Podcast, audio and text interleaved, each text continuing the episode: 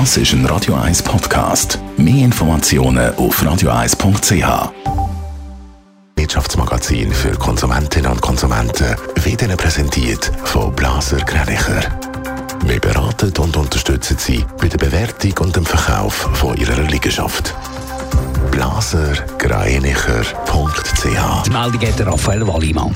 Die Schweizerinnen und Schweizer sorgen immer häufiger privat fürs Alter vor. Laut einer Umfrage von Camparis sparen fast 70 Prozent der Leute mit einer Säule 3a. Das sind etwa 7 Prozent mehr als 2018. Bei den Frauen ist der Anteil von 56 auf 64 Prozent gestiegen, bei den Männern von 70 auf 76 Prozent. Die US-Notenbank FED denkt über eine weitere Erhöhung vom Leitzins um 0,5 Prozent nach. Damit könnte die Inflation bremst werden, sagt der FED-Chef Sharon Powell gegenüber CNBC. Schon im März hat die FED ihren Leitzins 0,25 Prozent erhöht. Der Hotelsuchmaschinenbetreiber Trivago muss in Australien eine Strafe von mehr als 30 Millionen Euro zahlen. Trivago ist wegen Irreführung verurteilt worden. Kunden haben teilweise ein teures Top-Preisangebot in einem Hotel gebucht, obwohl es auch günstigere Zimmer gegeben hat. Die SRG steht unter Spardruck. Sie hat angekündigt, dass sie bis 2024 50 Millionen Franken sparen will. Jetzt zeigt sich aber, dass bei der SRG gerade das Gegenteil passiert. Kosten die sind gestiegen, Raphael Wallimann. Genau, die Betriebskosten sind letztes Jahr 50 Millionen Franken gestiegen im Vergleich zum Vorjahr, wie die Weltwoche berichtet.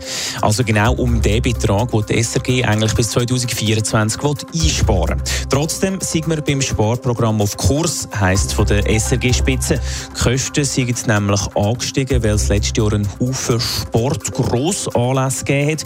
Vor allem die Übertragung von der Fußball-EM hat viel gekostet. Und im Vergleich zum Vorjahr 2020 sind wegen Corona allgemein wieder mehr Übertragungen möglich gewesen. Mit dieser Begründung geben sich die SRG-Kritiker aber nicht zufrieden. Nein, nach der Beilageinitiative, nach der No-Beilageinitiative, die deutlich abgelehnt worden ist, ist ja die Halbierungsinitiative lanciert worden oder die wird noch lanciert, die Unterschriftensammlung, die startet jetzt dann. Die verlangt die Halbierung von der Radio- und Fernsehgebühren. Aus dem Kreis der Initianten heisst es jetzt gegenüber dem Blick, dass es fraglich ist, ob die SRG ihre Versprechen wirklich kann einhalten kann. Offensichtlich sei es suboptimal, wenn man über vier Jahre 50 Millionen Franken sparen will und schon im ersten Jahr den Betrag wieder ausgibt. Netto, das Radio 1 Wirtschaftsmagazin für Konsumentinnen und Konsumenten.